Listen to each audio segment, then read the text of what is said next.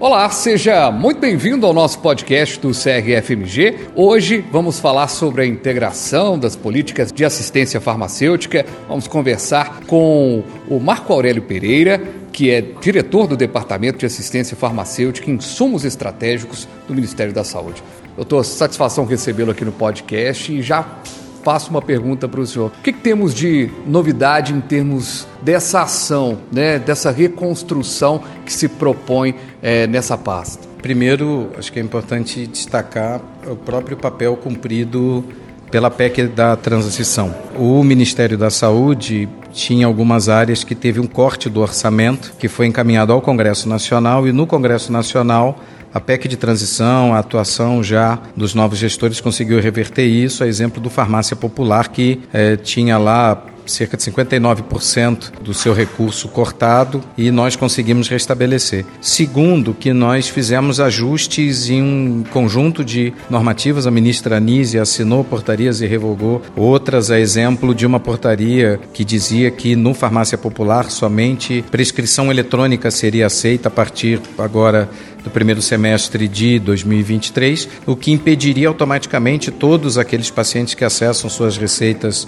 pelo setor público, já que ela não é emitida eletronicamente, então eles ficariam de fora. Além disso, então, com a reconstituição orçamentária, nós passamos então a estabelecer o lema do governo, que é união e reconstrução. E isso significa a gente retomar os diálogos com os entes, com uh, os representantes dos gestores municipais, estaduais, abrir agenda para conversar com as diversas representações da profissão. Temos já algumas pactuações ocorridas no âmbito da CIT, da Comissão Intergestores Tripartite, a exemplo do aumento em mais 350 municípios, agora eh, no Qualifar, o novo Farmácia Popular, enfim, tem um conjunto de coisas aí que é, a gente está desenhando, mas tendo nítido de que temos pautas principais, a luta para evitar o desabastecimento de medicamentos, é, de garantir o aperfeiçoamento da assistência farmacêutica, qualificar e não ser um departamento de compras simplesmente, mas ser de fato coordenador da política de assistência farmacêutica que a gente consiga fomentar isso, não apenas por ser uma ação estratégica, mas por ser parte integrante do nosso Sistema Único de Saúde.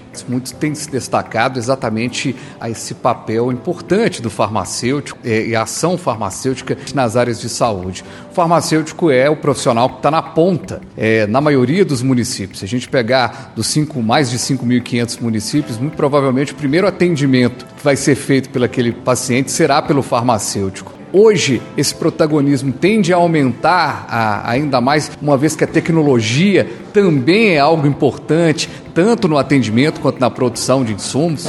Eu penso que sim. O farmacêutico é o profissional de saúde mais disponível da sociedade. Se nós pegarmos as 14 profissões da saúde, muitos deles você vai ter que encontrar pagando uma consulta e o farmacêutico, em tese, você vai encontrar lá na farmácia, numa unidade de saúde, numa farmácia privada. E é uma profissão que, apesar do seu tempo, apesar da longa história que tem, é uma profissão que por muito tempo não foi, talvez, não reconhecida, mas não foi rapidamente compreendida pela sociedade do seu papel fundamental. E os farmacêuticos conseguiram isso, as entidades farmacêuticas, os profissionais farmacêuticos realizando seu bom trabalho, conseguiram e têm conseguido firmar a posição do quanto é importante o papel do farmacêutico, a importância do cuidado farmacêutico no âmbito da assistência farmacêutica. Hoje, o assistencialismo no que diz respeito ao medicamento, que é aquela pessoa que não tem condição mesmo de fazer a aquisição do medicamento, é uma, um ponto super importante para não excluir classe mais pobre de um atendimento,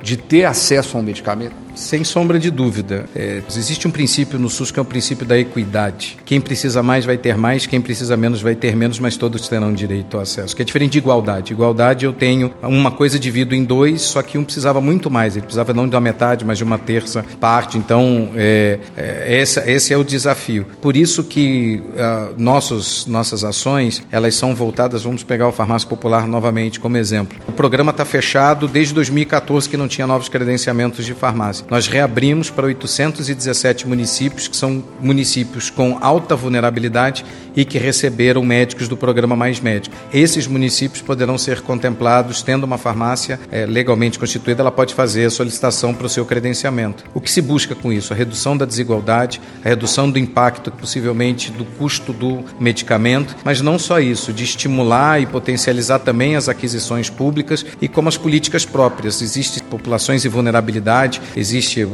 população em situação de rua que precisa ter uma política específica para isso.